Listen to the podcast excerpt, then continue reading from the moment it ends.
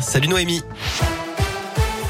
Salut Cyril, salut à tous. On commence avec le trafic et le tunnel sous Fourvière fermé en direction de Marseille suite à un incident. L'accès par la bretelle Gorge de Loup est coupé également. Et puis je rappelle cette alerte rouge à la pollution de l'air, notamment dans le bassin lyonnais, en vallée du Rhône et dans le Nord-Isère. Les vignettes critères 0, 1 et 2 seulement sont obligatoires pour circuler à Lyon, Caluire et Villeurbanne aujourd'hui. Les vitesses sont réduites également sur les voies rapides notamment.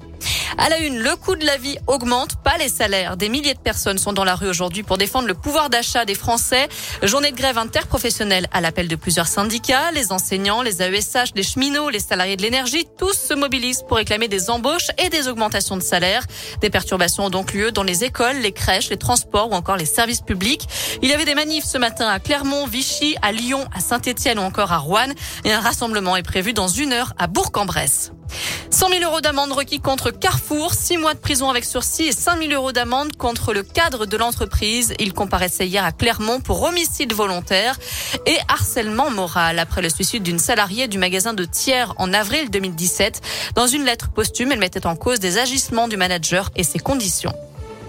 Elle est boudée par la quasi-totalité des candidats de la gauche. C'est aujourd'hui que débute le vote pour la primaire populaire. Mais parmi les candidats déclarés, seule Christiane Taubira a accepté de reconnaître les résultats de ce scrutin en ligne qui se déroule jusqu'à dimanche.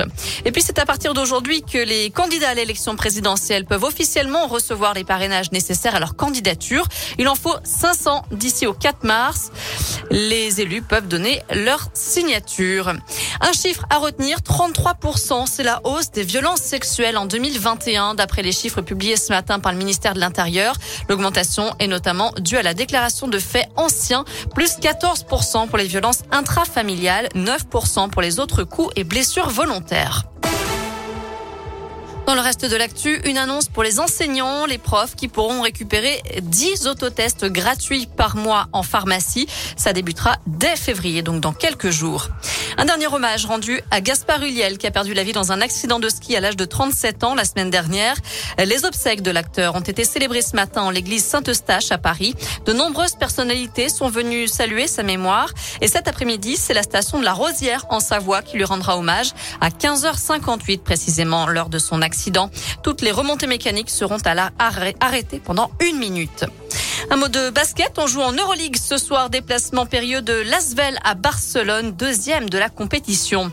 Et puis en handball, l'aventure continue pour l'équipe de France à l'Euro. Les Bleus affronteront la Suède en demi-finale demain soir grâce à leur victoire contre le Danemark 30 à 29 hier.